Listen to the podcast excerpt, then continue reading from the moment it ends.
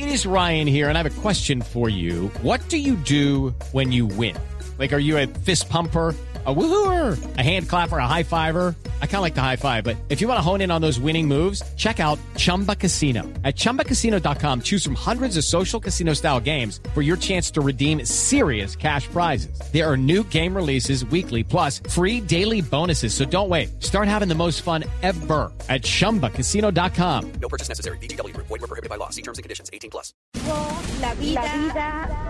No más negocios. La salud que sea el derecho fundamental y que sea el gobierno el que asuma la responsabilidad. Se han descubierto desfalcos por cerca de 30 mil millones de pesos. Entonces hoy que no hay con qué pagarle a las enfermeras, ni a los médicos, ni a nada. Trabajadores de la salud padecen por unas condiciones laborales cada vez más malas. Estamos en búsqueda con los funcionarios de acá en que nos paguen también el salario. Porque la plata se gastó en todo lo que usted se puede imaginar. Aquí lo único que faltó fue ir a Marte. Estamos atravesando la peor crisis de la historia de los hospitales de la red pública en cuanto a salarios, en cuanto a insumos, en cuanto a medicamentos. No tenemos con qué trabajar. Una investigación a profundidad en toda la red hospitalaria. Estamos al cuarto mes y el presupuesto ya se gastó en el 72%. Fue rápido el doctor Liscano. En tres meses volvió a esto. Las EPS son un intermediario financiero que no se justificaría en un sistema donde la salud sea controlada por el Estado. La ley 100 prácticamente privatizó la salud. Nosotros tenemos ya procesos abiertos, lo que es Salucop, Famisanar, la nueva EPS, Caprecon, estas Sanitas. Se amplió el, el sistema de POS y al ampliarlo entraron una cantidad de medicamentos de alto costo. Pero no nos dijeron de dónde íbamos a sacar el dinero para pagar esos medicamentos. Los medicamentos que están autorizando son pastas de ibuprofeno, sabiendo que hay droga que vale más de un millón de pesos y esa, esa droga ha sido descontinuada en los hospitales por la corrupción. Yo he luchado por el medicamento, he puesto tutela, a veces me lo dan y a veces es una lucha terrible. Les toman el pelo y entonces en una institución piden la cita, en otra institución es la consulta, en otra institución es el laboratorio, en otra institución hay que pedir nueva consulta, etc. Nos dicen que el viernes nos dijeron que viniéramos el lunes y el lunes no trabajaron. Es una burla infame de la cual el Estado colombiano es partícipe. ¿Y entonces porque ellos están burlando de mi salud? Ya perdimos la cuenta del número de colombianos que han muerto en las salas de urgencias en clínicas y hospitales del país, a la espera de que algún médico o enfermera se apiade de su dolor y atienda su enfermedad.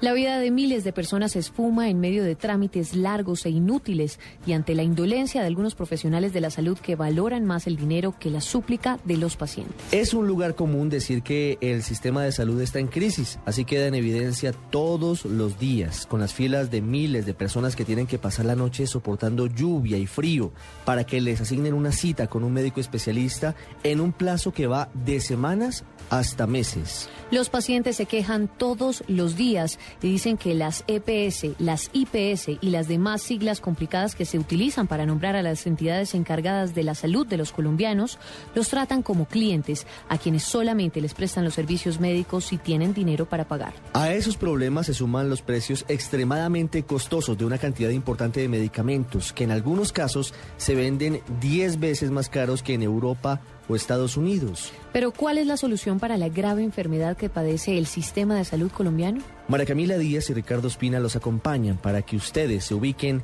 en el radar. Estamos detrás de los hechos de la semana en El Radar de Blue Radio.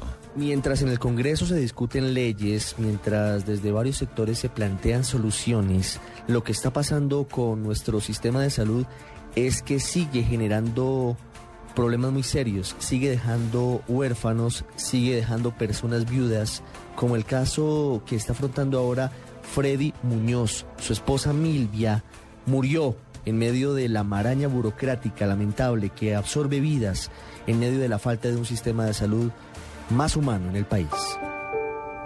Mi mujer se llama Milvia Muñoz Incapié. Ella le empezó la enfermedad hace cuatro años, de una hepatitis más cuidada. Le dio cáncer en el hígado, o sea, cirrosis. Y, y a ella le hicieron el trasplante hace dos años y le duró el trasplante como un año antes le dieron la droga, después ya no le volvieron a dar droga, que porque no había, que porque no le tocaba esto. Por hecho, bueno, es una mano de problemas. Y de ahí, pues como ella ya no, volvió a tomar droga ni nada, pues hay una monja le regalaba una droga, pero ya no, no le servía esa droga. Entonces, pues de ahí le vino, le prendió ya otra vez volvió y se le, se le carcomió el, el hígado. Entonces ya ahí ya se empezó a grabar peor, peor, peor y peor. Pues ya no podía ni caminar porque le tocaba andar en, en muleta y a ella le tocaba utilizar pañal y todo. Pero modos nos hicieron un daño a nosotros y a, a los niños porque ella tenía 40 años, imagínense. Entonces la perdimos fue a- porque el trasplante salió excelente, sino que por la falta de la droga fue que, le halló el cáncer. Ella primero estuvo en el San Blas y ahí fue cuando le dijeron que, que se le iba, cayó la matriz. Y ahí siguió, se agravó peor y la llevé al hospital Santa Clara. Y ahí la trasladaron directamente para,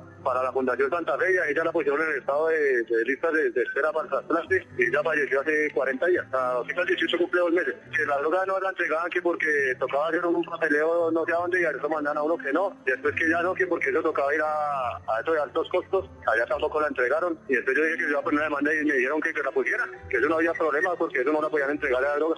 Yo la tutela la puse en la Defensoría del Pueblo. Yo duré casi dos años haciendo las fuerzas de la tutela para que me hicieran el trasplante. Porque siempre duró como año y medio así, sí, esperando el trasplante.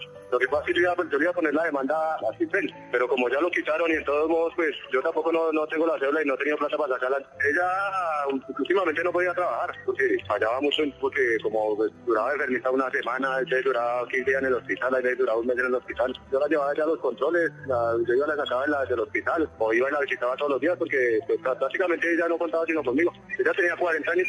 Yo con ella viviendo casi 12 años. Quedaron cuatro hijos, pues siempre a uno de ellos estar estudiando. La pérdida de la mamá no es nomás eso, es lo que se sienten por dentro ya es muy diferente. Pues imagínense, dejaron fue morir, la dejaron la mataron a mi mujer porque si no le iban a dar la droga antes para que le hacían el trasplante. Como yo le puse la demanda a, a Humana Vivir, Humana Vivir me, me borró a mí del sistema. A los niños también como que los borraron del sistema. Pero yo no he podido legalizar nada así concreto contra el Estado porque si consigo para comer no consigo para la deuda. Y eso es que esa gente, pues, yo no a hacer un reclamo y eso allá lo, lo tratan a uno como si uno fuera una basura. Que pusiera una demanda o que hiciera lo que quisiera hacer. Era lo que van a respuesta allá esa gente Humana Vivir.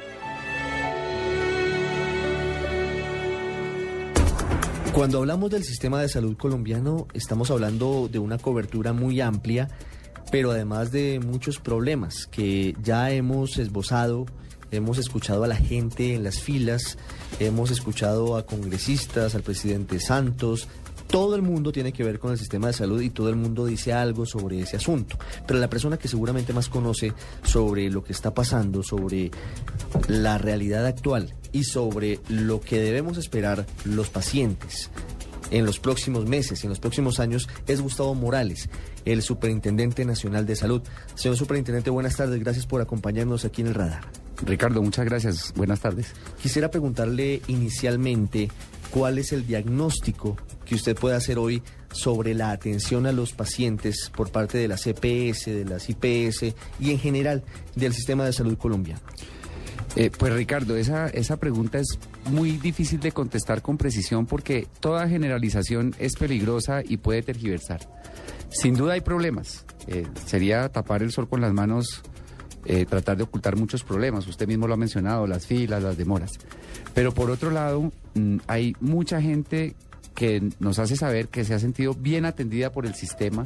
Son miles y miles de personas diariamente, son millones de procedimientos en un solo día que se practican y la gente sale curada, de- debidamente atendida y debidamente aconsejada.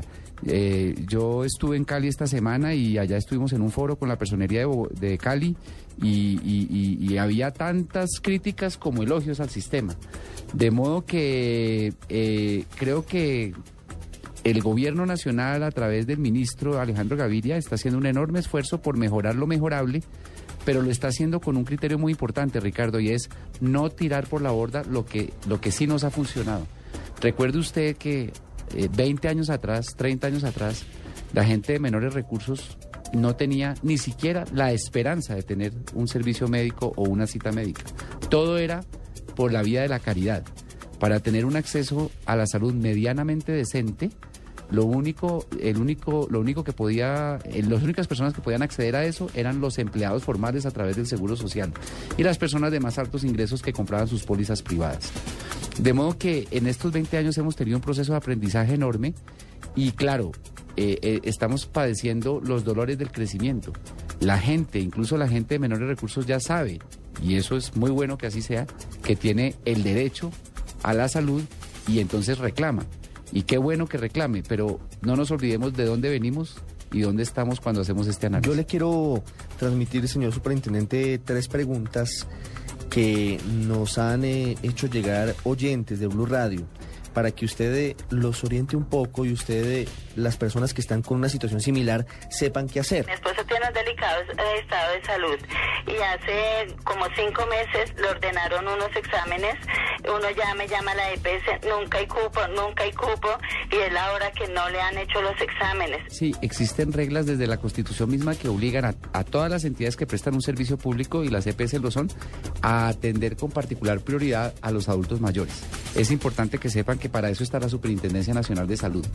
A través de nuestra línea de atención en Bogotá, la línea 483-7000 y la línea nacional fuera de Bogotá, el 018-513-700 y a través de nuestras páginas web www.supersalud.gov.co eh, pueden eh, hacernos conocer estos casos. El, el famoso decreto antitrámites del año pasado le ordenó al gobierno que reglamentara la materia y está el ministerio trabajando en eso, pero tenemos la dificultad que mencionaba ahora, que es muy difícil imponer una regla muy rígida en la medida en que estamos enfrentando una escasez de especialistas en el sistema público de salud. Días pasados eh, mi mami estaba muy enferma, estuvimos en el, en el hospital San Ignacio, mucha demora, pues igual mi mamá tenía una enfermedad bastante delicada, eh, pero tenía, para la droga tenía que pasar desde por un comité para que la aprobaran, se demoraba casi ocho días, no, terrible. Pues en el tema de los medicamentos sí que hay buenas noticias porque, como lo mencionábamos ahora, se acaba de expedir una reglamentación que ordena, so pena de gravísimas sanciones, a la EPS y a los representantes legales de la EPS a entregar los medicamentos en 48 horas. De modo que si, si ustedes nos pueden dar ahora eh, el nombre concreto y la EPS concreta, con el equipo aquí de la superintendencia atenderemos ese caso. Pero digamos, ahí ya hay eh, dientes, ya las normas nos dotaron de herramientas para atender ese caso con toda diligencia. fin de semana pasado tuve una, una urgencia, estuve en la clínica del occidente y pues había bastante gente y yo iba con un dolor desesperante y tuve que aguantar no más de cuatro horas para que me pudiera ver un, un médico general. Lo mismo de siempre, una inyección para el dolor, eh, unas pastillas de ibuprofeno y a la madrugada me tocó volver porque el dolor me estaba matando. Una vez el mismo médico eh, me dijo que tenía que comunicarme urgente con la EPS y que me aconsejaba ir a una clínica de más alto nivel, pues ya me estaba sangrando la, eh, el oído y me atendieron. Se demoró también, eh, pero ya me sentí un poco mejor porque pues ya estábamos contando con un hospital como San Ignacio. Pues obviamente lamentable, me, me alegra saber que terminó bien a pesar de las 30 horas, pero nos deja una lección o dos lecciones. Una, eh, en general no es aconsejable que la gente acuda a los servicios de urgencias. Claro, todos hemos sentido dolores, todos hemos sentido molestias, pero la verdad es que si no es un asunto realmente intolerable, el peor camino es la sala de urgencias. Siempre es mejor acudir a una cita con el médico general o el médico especialista, porque aunque suene contraevidente, la sala de urgencias está tan congestionada que, que puede pasar esto, puede pasar una espera de 30 horas. Entonces un mensaje para los oyentes es, en la medida de lo posible, no acudir a las salas de urgencias. Claro, puede ser que en este caso el señor sintiera que la situación era intolerable, no, no, no es un reproche, ni mucho menos, pero digamos como mensaje general es, este parece ser más bien un caso de falla médica. Eh, sea por el sistema público o sea por el sistema privado, un médico se equivocó. Señor Superintendente, muchísimas gracias por haber estado con nosotros aquí en el radar. A usted, Ricardo, María Camila, muchas gracias. En el radar de Blue Radio, lo que dice la gente. Me dio una sirimba un domingo en la mañana cuando menos lo pensaba. Caí redondo como una guanábana sobre la alcantarilla. ¿Será la presión o me ha subido la bilirrubina? Y me entró una calentura y me fui poniendo blanco como bola en naftalina. Me llevaron a un hospital de gente, supuestamente. En la emergencia recepcionista escuchaba la lotería. Alguien se apiada de mí, grité perdiendo el sentido. Y una enfermera se acercó a mi oreja y me dijo, tranquilo Bobby, tranquilo. Escuchamos a Juan Luis Guerra porque esta canción que todos hemos escuchado retrata lo que es el sistema de salud en América Latina y por supuesto nos cobija a nosotros. Melissa Velázquez, la historia de esta canción y por qué nos sitúa y nos ubica dentro del tema que estamos abordando hoy y que nos duele a todos, el sistema de salud tan malo que tenemos en Colombia.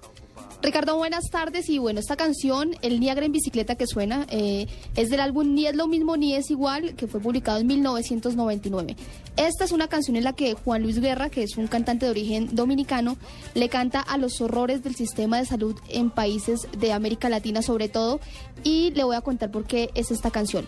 Esta frase, pasar el Niagara en bicicleta, es una frase que usan usualmente los dominicanos para describir la superación de una situación difícil y en esta ocasión es la imposibilidad de superar esa dificultad.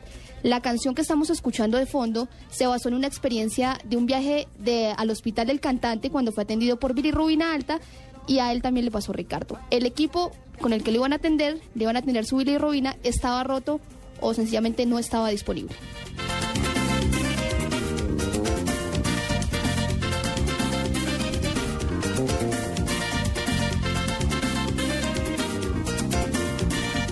Es un asunto que por supuesto afecta a todas las personas. La mayoría de los colombianos hemos sufrido de una u otra manera las dificultades del sistema de salud para conseguir una cita, para que nos atiendan en urgencias, para poder conseguir la medicina de buena calidad a un precio razonable. Y hemos establecido un contacto con nuestros oyentes a través de la cuenta de Twitter arroba Blue Radio Co, Andrés Murcia, buenas tardes, para que nos contaran justamente eso, de manera general, pero también de manera específica, cómo les ha ido con eh, la salud en el país. Ricardo, buenas tardes. Pues es una realidad que al consultar a nuestros oyentes sobre sus visiones del sistema de salud en Colombia, no existe uno solo que haya rescatado algo positivo. Todos tienen algo que denunciar, algo de qué quejarse y muchas ideas para mejorarlo. Entonces quiero compartirles algunos de esos. Arroba Col con Memoria, inclusive hizo una denuncia. Mi abuelo de 86 años muriéndose en la clínica del bosque de Bogotá, tirado en una esquina sin cama. Necesitamos a Supersalud urgente. Juan Pablo Malagón, arroba injuanpa7, dice, cita en la Corpas por EPS Café Salud a las 7 y 40, 50 minutos después nada que me atienden, pero si uno llega 5 minutos tarde a una cita, la pierde.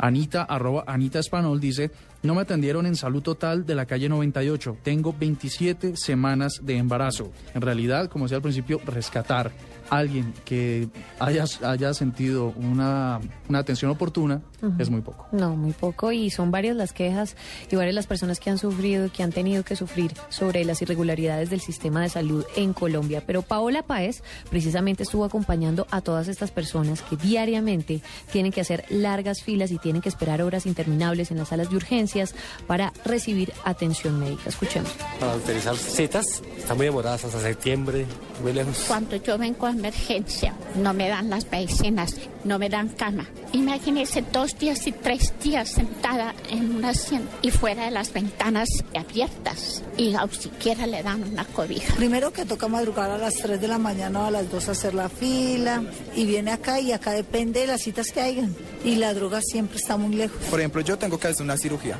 Ya llevo dos meses y nada que todavía me la Yo hacen. llegué a las 9 y cuarto a hacer una fila. Llegué a la ventanilla y me dijeron, no, tiene que tener una ficha. La atendemos a la una de la tarde. Son 20 días o 30 días para las autorizaciones, nunca hay citas, siempre se daña el sistema. Exámenes para acá, para allá, que vaya a Chapinero, que vaya a Suba, que le falta un cero, vaya a ver que le arreglen eso allá a Usme. Ay, no, bendito sea mi, eso es terrible. Sí, le toman a uno el pelo, es en que no hay, no hay citas en el momento, entonces venga dentro de 15 y le dicen no, no hay. Que aquí no es que facture aquí. Después no, le toca arriba, le dan una ficha, un número, se dan en el 50, le dan a uno el 200. Pierde uno ya la cita. En de febrero ando en eso. Este creo que es el único sistema en el que uno le piden documentos caducos. Yo tengo 20 años y me siguen pidiendo fotocopias de registro civil y tarjeta de identidad. Madrugando desde las 4 de la mañana, 3 de la mañana para un turno. Hemos salido a las 5 de la A tarde. veces lo tratan a uno mal, mal. Yo no sé, los porteros a veces lo dejan entrar, a veces no lo dejan entrar, que tiene que madrugar más, eso mejor dicho, hasta que uno estire la pata. No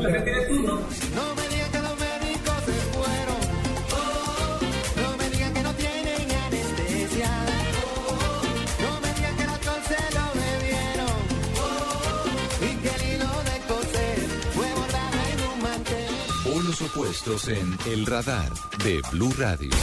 Polos opuestos en este momento y de manera lamentable son los pacientes y la CPS. Por todas las quejas que hemos escuchado por el drama de los ancianos, por el drama de los niños que no tienen un fácil acceso al servicio de salud.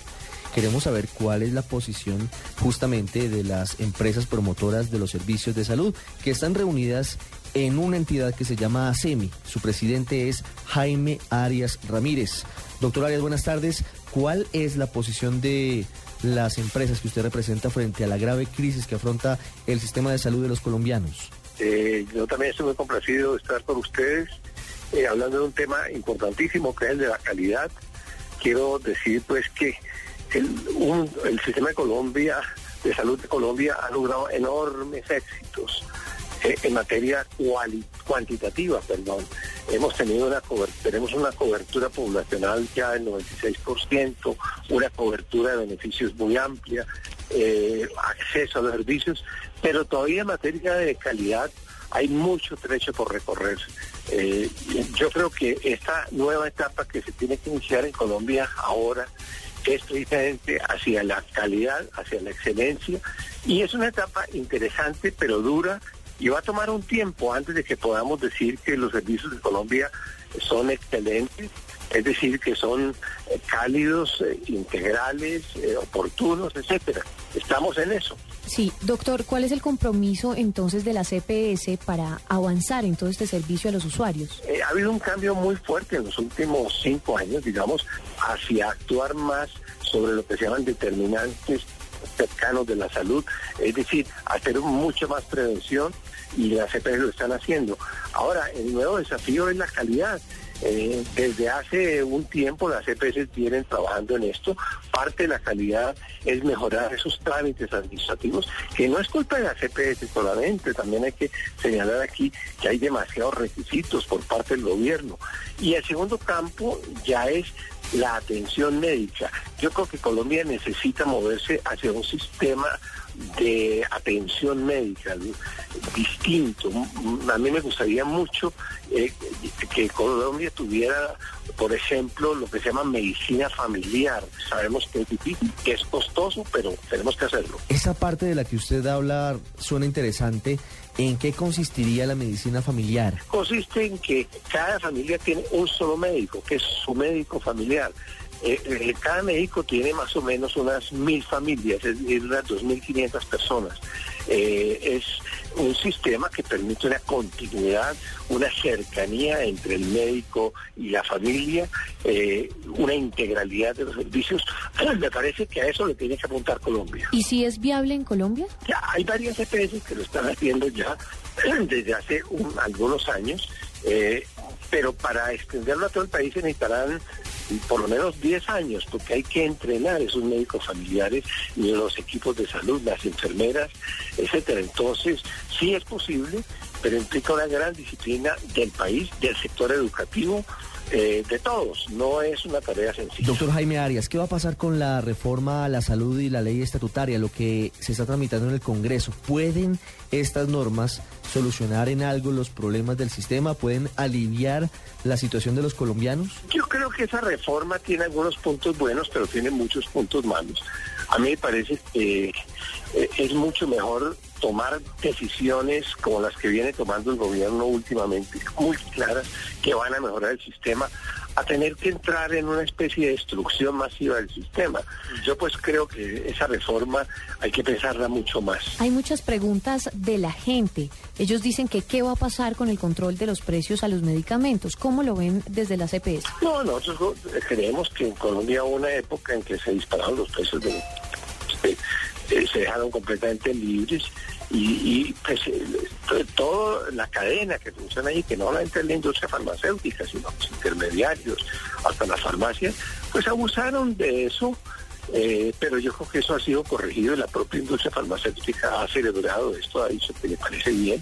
Yo soy optimista, me parece que los precios de los medicamentos se van a controlar. Algo final, doctor Jaime Arias. Quisiera que desde su corazón como un hombre conocedor del sistema de salud, le enviara un mensaje a los colombianos que tienen que trasnochar haciendo fila para que les den una cita, que en muchos casos tienen que padecer dolores en una sala de urgencias ante la indolencia de médicos y de enfermeras. ¿Qué mensaje les daría usted? Mi mensaje es de optimismo, mi mensaje es de que sigamos construyendo entre todos un sistema de salud que, que sea el mejor de América Latina. Hemos tenido grandes logros, pero nos falta un camino por recorrer y ese camino lo tenemos que recorrer entre todos, no solamente el gobierno, ni las EPS, ni los hospitales, todos los colombianos tenemos que sumarnos a esto. Ese sería mi mensaje. Doctor Jaime Arias, muchas gracias por haber estado aquí en el radar de Blue Radio. Muchas gracias. Estamos detrás de los hechos de la semana en El Radar de Blue Radio. Ya hemos escuchado a toda la población colombiana que ha sido afectada con todas las irregularidades del sistema de salud eh, en este país, pero vamos a mirarlo sobre la perspectiva de qué está pasando con los médicos, qué opinan ellos. Vamos a saludar en este momento a Rodrigo Córdoba. Él fue presidente de la Asociación Colombiana de Sociedades Científicas. Doctor, muy buenas tardes. Cuéntenos eh, desde la perspectiva de los médicos, ¿cómo ven toda esta situación de la salud en Colombia? Sin lugar a dudas, de los avances del último siglo ha estado relacionado con los medicamentos. Los medicamentos que han permitido pues la evolución favorable de una serie de enfermedades de todo tipo, desde el inicio del proceso del calmar el dolor o el desarrollo de la medicación antibacteriana, es decir, la aparición de la penicilina, que cambió de manera muy importante pues las expectativas de vida de muchas personas y así en, en un número significativo de entidades clínicas y en los últimos tiempos el desarrollo de productos de- desarrollados a partir de eh, células vivas, como es el prevenir enfermedades con el desarrollo de las vacunas y la aparición de productos eh, en enfermedades que tenían unos pronósticos mucho más dramáticos por las características invalidantes que generaban. Muchas veces nos vemos asaltados en los medios de comunicación por una serie de productos para algunas indicaciones que no tienen un mayor ni- nivel de evidencia o aún algunos personajes que en algunas ocasiones son colegas que ofrecen soluciones mágicas como medicamentos y para enfermedades que no tienen el suficiente contraste científico y los seres humanos lamentablemente se exponen a que sus enfermedades se desarrollen evolucionen de una manera mucho más tórbida y que cuando queramos restablecer el bienestar pues es mucho más complejo por el deterioro y el daño que ido avanzando.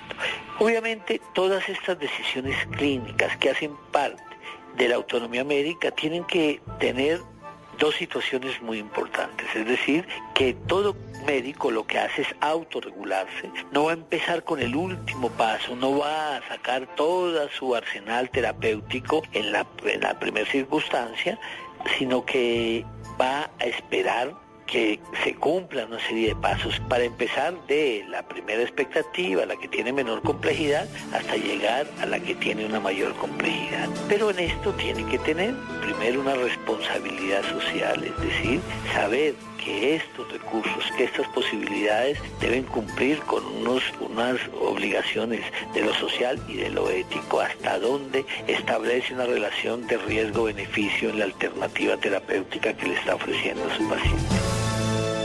Polos opuestos en El Radar de Blue Radio. Seguimos en el radar y hablamos ahora con una de las principales organizaciones de pacientes. En Colombia es tan difícil la situación de la salud que los usuarios del sistema se han reunido en varias asociaciones. Una de ellas es Pacientes Colombia y está con nosotros su vocera, una de sus directoras que es la hermana Marínez Delgado. Hermana, gracias por estar con nosotros aquí en el radar. Para ustedes, desde Pacientes Colombia, que están escuchando a la gente, las quejas, los problemas, ¿cuál debe ser el punto que busque la solución de todas las dificultades del sistema de salud? Que los pacientes no deberían tener esas barreras de acceso, que se acabe tanta intermediación, porque el dinero se queda en la intermediación. Entonces, que sea una forma de atender al paciente más directa, ¿sí? Y que los dineros no se refundan en tanta intermediación que hay y que las CPS no tengan que meterse en esto. Por ejemplo, la ley ordinaria eh, dice que acaba con las EPS, pero las EPS no se acaban, van a ser gestoras y van a tener, según la, el proyecto de ley, van a tener más privilegios que los que tiene ahorita después de que se cogieron el dinero de la salud. Es insólito. Diariamente nosotros recibimos pacientes, hacemos tutelas. El 67% de tutelas son por eventos post. Eso es una aberración tremenda, porque eso ya está pago y lo están cobrando por otro lado, ¿sí? Nosotros los pacientes necesitamos de la atención y de la atención oportuna y que con seguridad se van a ahorrar mucho dinero si nos atienden oportunamente. Usted está en el radar en Blue Radio. La formación en valores y correctos comportamientos ciudadanos son el mejor aporte al futuro de nuestros hijos. Enseñémosles a ser solidarios. Caminemos por una Colombia solidaria. Caminata de la Solidaridad, Gran Festival de la Diversidad Cultural, Carnaval de Negros y Blancos, comparsas folclóricas y muchos artistas, carrozas, reinas, actores, deportistas, puestos de recreación. Domingo 25 de agosto a partir de las 9 y 30 am, desde el Parque Nacional por la ruta acostumbrada hasta el Centro de Alto Rendimiento. Patrocinan Grupo Argos, Empresa de Energía de Bogotá, Soletanch, Bachísimas, Banco Avevillas, Macro, apoya Alcaldía Mayor de Bogotá. Usted está en el radar en Blue Radio. Una nueva tragedia causada por un conductor borracho se presentó en las últimas horas en Bogotá. Aquí un conductor en aparente estado de embriaguez arrolla a cuatro jóvenes, dos de ellos mueren en el sitio. En Colombia mueren 5.400 personas año en accidentes de tránsito. ¿Usted está borracho? Claro, pues no, que yo estaba en la casa de mi mamá. La mitad de ellos tienen involucrados conductores seguros. Este joven a bordo de una camioneta de alta gama y en un aparente estado de embriaguez estrelló un taxi donde se transportaban dos mujeres y un hombre. La camioneta Audi que venía allá y el taxi venía por el carril. Lo tocó por atrás, rebotó, lo volvió a tocar y lo botó aquí. Nadie obligó a este muchacho a ponerse frente a un volante en tercer grado de embriaguez. Que se castigue sobre todo a personas que conducen ebrias. Ahí lo que demuestra es un desprecio total por la vida propia y por la vida de los demás. Me tomé unos grados con un amigo y veía su carro, le dio su carro por detrás. Un hombre deja volcada su camioneta, emprende la huida y la policía encuentra dentro del vehículo por lo menos cuatro botellas de aguardiente. Exceso de velocidad. Que se haga justicia. Transitar por el carril contrario. La verdad es que este, esto causa mucho dolor.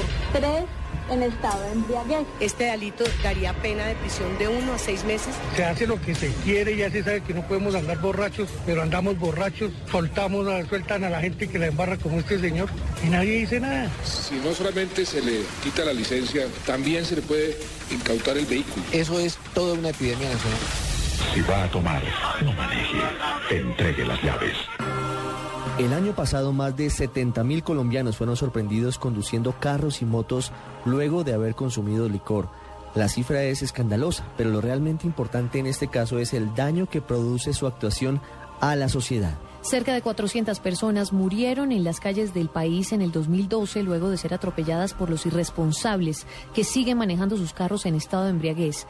Y lo más triste de todo es que a pesar de las escenas de sangre y de dolor, los números aumentan y amenazan con convertir este en un asunto de salud pública. Colombia es un país sin memoria y seguramente en algunas semanas olvidaremos el doloroso caso de las dos jóvenes ingenieras Diana Bastidas y Ana Torres que dejaron su vida en el asfalto mojado de la calle 26 en la fría madrugada del viernes 12 de julio por culpa de la irresponsabilidad de uno de sus colegas, Fabio Andrés Salamanca, quien se tomó solo cinco tequilas y luego las atropelló con su lujosa camioneta a más de 140 kilómetros por hora. Pero en este momento nuestro país lleno de oportunistas y de populismo, estudia propuestas de congresistas y del gobierno para encarcelar a las personas que conduzcan luego de haber consumido alcohol. Todos estamos de acuerdo en que hay que hacer algo para detener la irresponsabilidad de quienes incurren en esa conducta. La pregunta que debemos respondernos es cómo hacerlo. ¿Encarcelando a todo el mundo? ¿Con medidas preventivas? ¿Con multas altísimas? Esa es la pregunta que debemos responder. Estamos detrás de los hechos de la semana en El Radar de Blue Radio. En medio de la cantidad de propuestas que se están haciendo en estos días para llevar a la cárcel a los conductores borrachos, la que más tiene relación con este caso es la Fiscalía, porque es en últimas la que tendría que judicializarlos, tendría que llevarlos a la cárcel y tendría que pedir su condena. Por eso es eh, un gusto saludar aquí en el radar al vicefiscal general de la Nación, Jorge Fernando Perdomo. Vicefiscal, ¿cómo ve la Fiscalía lo que está pasando?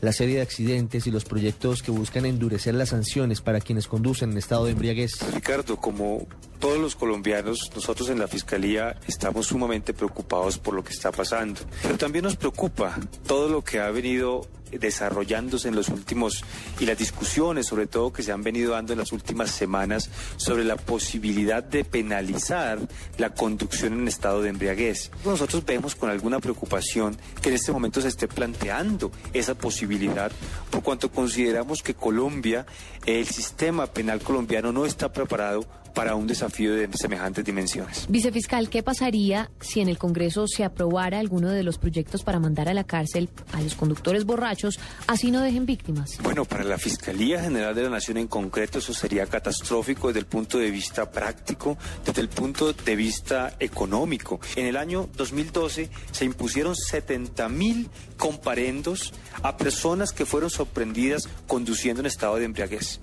lo que implicaría realizar 70 mil audiencias de legalización de captura, 70 mil audiencias de imputación, 70 mil audiencias de decisión sobre medida de aseguramiento al año. El sistema judicial colombiano no cuenta con esa infraestructura. Me parece muy bien el ejercicio, pongámosle cifras al asunto. ¿Con cuántos fiscales adicionales tendrían que apoyarse ustedes para cumplir con la cifra que usted nos da. 210 mil audiencias adicionales para llevar a la cárcel a los conductores borrachos. A ver, en un primer estimativo, si eso llegase a aprobarse, necesitaríamos aproximadamente 300 fiscales más, que además deben contar con asistentes de fiscal, es decir, 300 asistentes de fiscal, que deben contar también con un investigador. Necesitaríamos una infraestructura que nos permitiera ubicar en todo el país 300 fiscales nuevos, y esto no solo en la fiscalía, sino también en los juzgados. Si el gobierno y todos los parlamentarios que están insistiendo en este proyecto, en estos proyectos de penalización, que tengan en cuenta que en solo un año casi duplicaríamos la población carcelaria del país que existe actualmente. Vicefiscal, pero ¿cuánto le costaría al sistema judicial implementar cerca de mil funcionarios nuevos? Bueno, nosotros hemos hecho el estimativo y creemos que necesitaríamos aproximadamente 100 mil millones de pesos anuales para poder responder a este desafío. Señor vicefiscal, muchas gracias por haber estado en el radar. Muchas gracias, Ricardo. Un placer haber estado con ustedes. Estamos detrás de los hechos de la semana en El Radar de Blue Radio. Desde hoy el mapa de Colombia es diferente. Esto significa una reducción de los derechos de jurisdicción de Colombia sobre áreas marítimas. Estamos logrando recuperar plataforma continental. Antes éramos prisioneros en nuestro propio territorio marítimo. No estamos de acuerdo. Rechazamos partes del fallo en donde hay inconsistencias, hay omisiones. No estamos de acuerdo con que la Corte se haya salido del ámbito cobijado por el tratado que ella misma, ella misma había declarado válido y vigente. Yo pienso que Nicaragua tiene que estar muy satisfecha porque ha salido de la jaula del Meridiano 82 en la que Colombia la quería meter. Ya a esta hora se ha ejercido soberanía en todo ese territorio, aérea y marítimo. Seguimos explorando todos los recursos a nuestra disposición para defender los derechos de los colombianos. Que podamos proteger esa gran reserva que está ahí en ese mar territorial. Nuestra misión es efectivamente ejercer la soberanía. Todo eso para mí es Colombia, es mi hogar y tenemos que protegerlo y estar ahí siempre cuidando. Está totalmente descartado el uso de la fuerza, totalmente descartado. En el caso de los tratados con los vecinos, hay que mirar exactamente qué es lo que va a pasar con ellos, hay que trabajar en temas de pesca. Ahora la solicitud para ejercer la pesca, tanto artesanal o pesca industrial en esa zona marítima, ahora el permiso lo da Nicaragua. El permiso lo da Nicaragua. Lo que está pasando con nosotros realmente da ganas de, llorar. Mira mis compañeros, todo el mundo aquí tenemos familia. Esos subsidios que están dando, a nosotros no, no nos ha tocado ni un peso. La fauna se ve afectada con todo eso. La pesca también se va afectada con todo eso. Entonces, nosotros como pescadores no podemos aceptar eso. La mayoría de los botes que venían aquí a pescar aquí a San Andrés se han ido a Nicaragua. Todos los que vinieron el año pasado, ninguno de esos, solamente vinieron dos nada más. seguimos en las mismas de ocho meses. Entonces, necesitamos resultados, queremos escuchar algo diferente. Porque nos prometen, prometen lo de siempre y no pasa nada. Esto es un desastre para Colombia. Ayer todo estaba pintado de color, pero al sonar más, un más, somos despojados y una isla envuelta en llanto. No hubo alguien que nos defendiera. Voy a luchar por lo mío. Este es un trabajo musical de varios artistas nativos de San Andrés y Providencia, entre ellos algunos nombres, mire, Mr. Pump Music, Juancho Style, Hetty y El Sambo, ZG y Billy de KYO. Todos estos son artistas nativos de este sector de, de, nuestro país. Aunque yo sé que tal vez a los oyentes no les suene muy conocido ninguno de estos nombres, traemos hoy al radar esta canción porque habla de la decepción del pueblo raizal a propósito del fallo de la Haya sobre el litigio binacional entre Colombia y Nicaragua. Este video fue firmado durante un bloqueo de vías espontáneo provocado en la avenida Colón a plena luz del día y fue lanzado este año, en enero de 2013, y gritan los raizales, voy a luchar por lo mío. Voy a luchar por lo mío, hacer que me vean como lucha el viento, como trae la mano. En noviembre del año pasado cambió la vida de miles de compatriotas que están a varios kilómetros de distancia, que viven en el mar, en el mar Caribe y que por cuenta de la sentencia de la Corte Internacional de Justicia tienen muchas más dificultades para su subsistencia. Melissa Velázquez y María Juliana Silva hablaron con una de esas personas, un raizal que ha visto cómo disminuyen sus ingresos por cuenta de todo lo que ha pasado en esta zona de nuestro país. Así lo detectó el radar en Blue Radio. San Andrés, Providencia y Santa Catalina es considerada una de las islas más hermosas con una de las mejores playas de América. Ubicada al noreste de la costa atlántica, se destaca entre muchas razones por la belleza de sus playas, la calidez de su gente y su riqueza cultural. Zona turística y de pesca por tradición, la mayoría de sus habitantes se dedican a estas actividades. Sin embargo, su población siempre ha sido víctima de las promesas no cumplidas de la politiquería del país. La gente está decepcionada de este gobierno, simplemente le prometen a la gente de San Andrés cosas y nunca les, les cumplen. O cuando llegan la, las elecciones y cosas de esas, eh, le inventan a la gente, aprovechan de la necesidad de la gente. Son cosas que, Dios mío, eh, son dolorosas porque hay gente necesitada en la isla.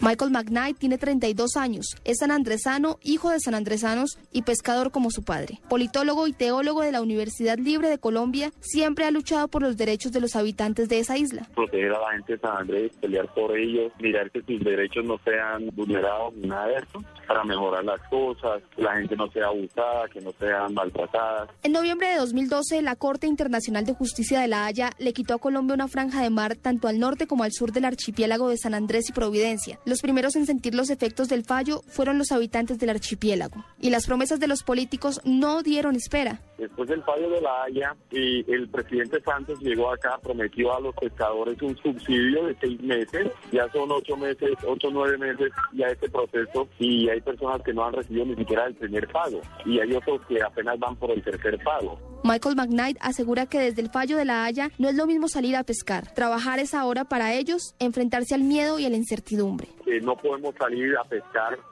eh, como anteriormente lo hacíamos por miedo a los a las embarcaciones de Nicaragua. Tenemos miedo. La verdad es que estamos en una incertidumbre, pero nos sentimos en zona roja. Es así como los habitantes de San Andrés y Providencia y Santa Catalina, considerada una de las islas más hermosas con una de las mejores playas de América, esperan que no se les recuerde únicamente en épocas electorales. Informó por el radar Melisa Velázquez. Usted está en El Radar en Blue Radio.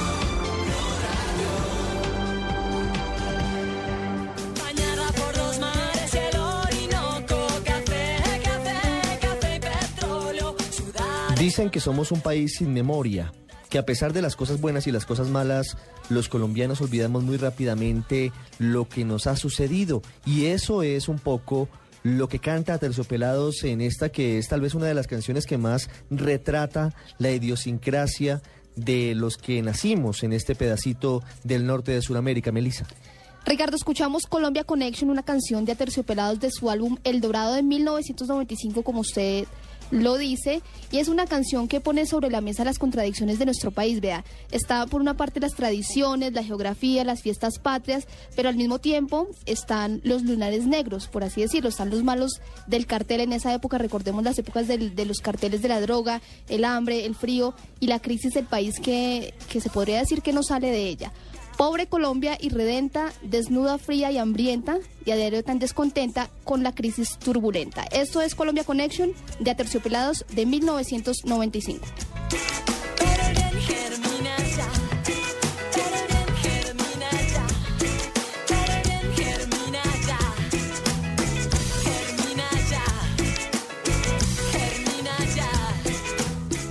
Las fechas patrias, las fiestas patrias son las más importantes para todos, pero salimos a la calle a preguntarle a la gente si recuerda qué se conmemora, por lo menos el 7 de agosto, y si todavía tiene la costumbre de izar la bandera en su casa, en su lugar de trabajo, en su carro. Eso todavía existe para los colombianos.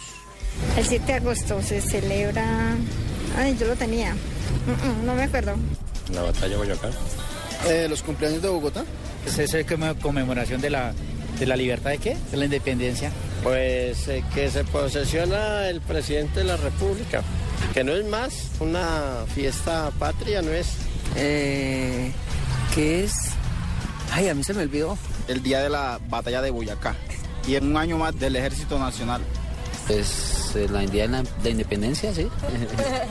No sé, eso sí, mire, todo- se nos olvida hasta todo eso. El cumpleaños de Bogotá. La independencia de Boyacá, que fue donde hubo la, la batalla contra los ¿qué? españoles, creo. Ay, yo no me acuerdo. El 7 de agosto, pues se celebra los cumpleaños de Bogotá. Ah, sí, cuando son días especiales de la bandera, se saca la bandera, se coloca en- encima en la terraza, se pone ahí para y al otro día se quita. Pues la verdad que yo nunca llego a sacar bandera. No la tengo aquí en la casa. Entonces, Yo sí, la bandera del 6 de agosto, la bandera de Bogotá y, y la tricolor el 7 de agosto. Sí, se saca todo. Cada vez que hay fiesta nacional, el 20 de julio, el 7 de agosto. No, que no tengo bandera en la casa y porque pues, no sé, nunca me ha parecido así algo así como que... Pero sí, o sea, al verlo me parece chévere que la gente lo tome como, pues, como ese acto a Bogotá, ¿no? Tenemos que aprender a tener honor con esa, esa bandera tricolor que significa amarillo, rojo y azules, pero ya se me olvidó. No, yo no la coloco. pues no, no se acuerda uno. La verdad me acordé ya cuando salí al, al barrio y vi la bandera, una bandera ahí de la vecina. Ah, sí, yo coloco la bandera de Colombia en la casa, porque toca cumplir con el reglamento también, de cuando Bogotá está cumpliendo años. Usted está en el radar en Blue Radio.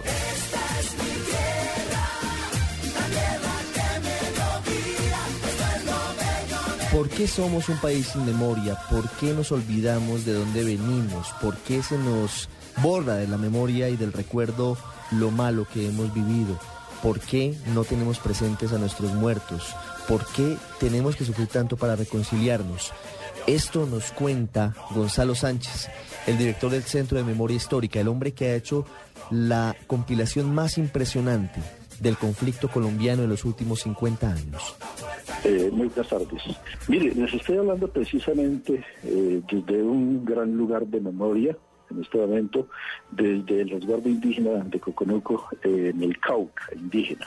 Y lo hago en el contexto de un evento que estamos propiciando de iniciativas de memoria de comunidades indígenas. Es un encuentro de unas 18 comunidades indígenas en Colombia. Relacionar la memoria y los pueblos indígenas es simplemente dar cuenta de un colectivo que es el que está más profundamente atravesado por la memoria. No solamente la memoria del conflicto, sino que la memoria es como un elemento muy integrante de su propia identidad.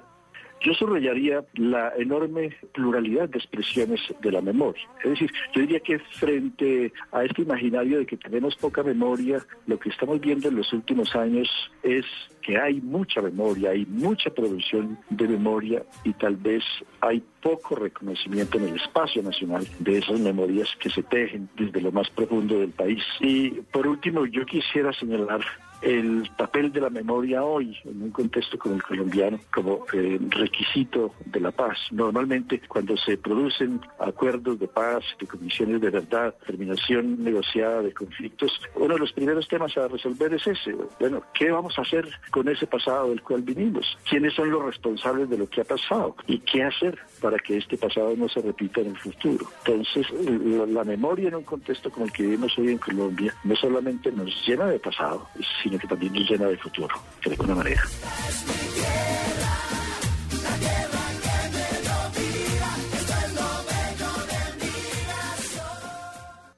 Esta es Blue Radio. En Bogotá, 96.9 FM. En Medellín, 97.9 FM. En Cali, 91.5 FM. En Barranquilla, 100.1 FM. En Neiva, 103.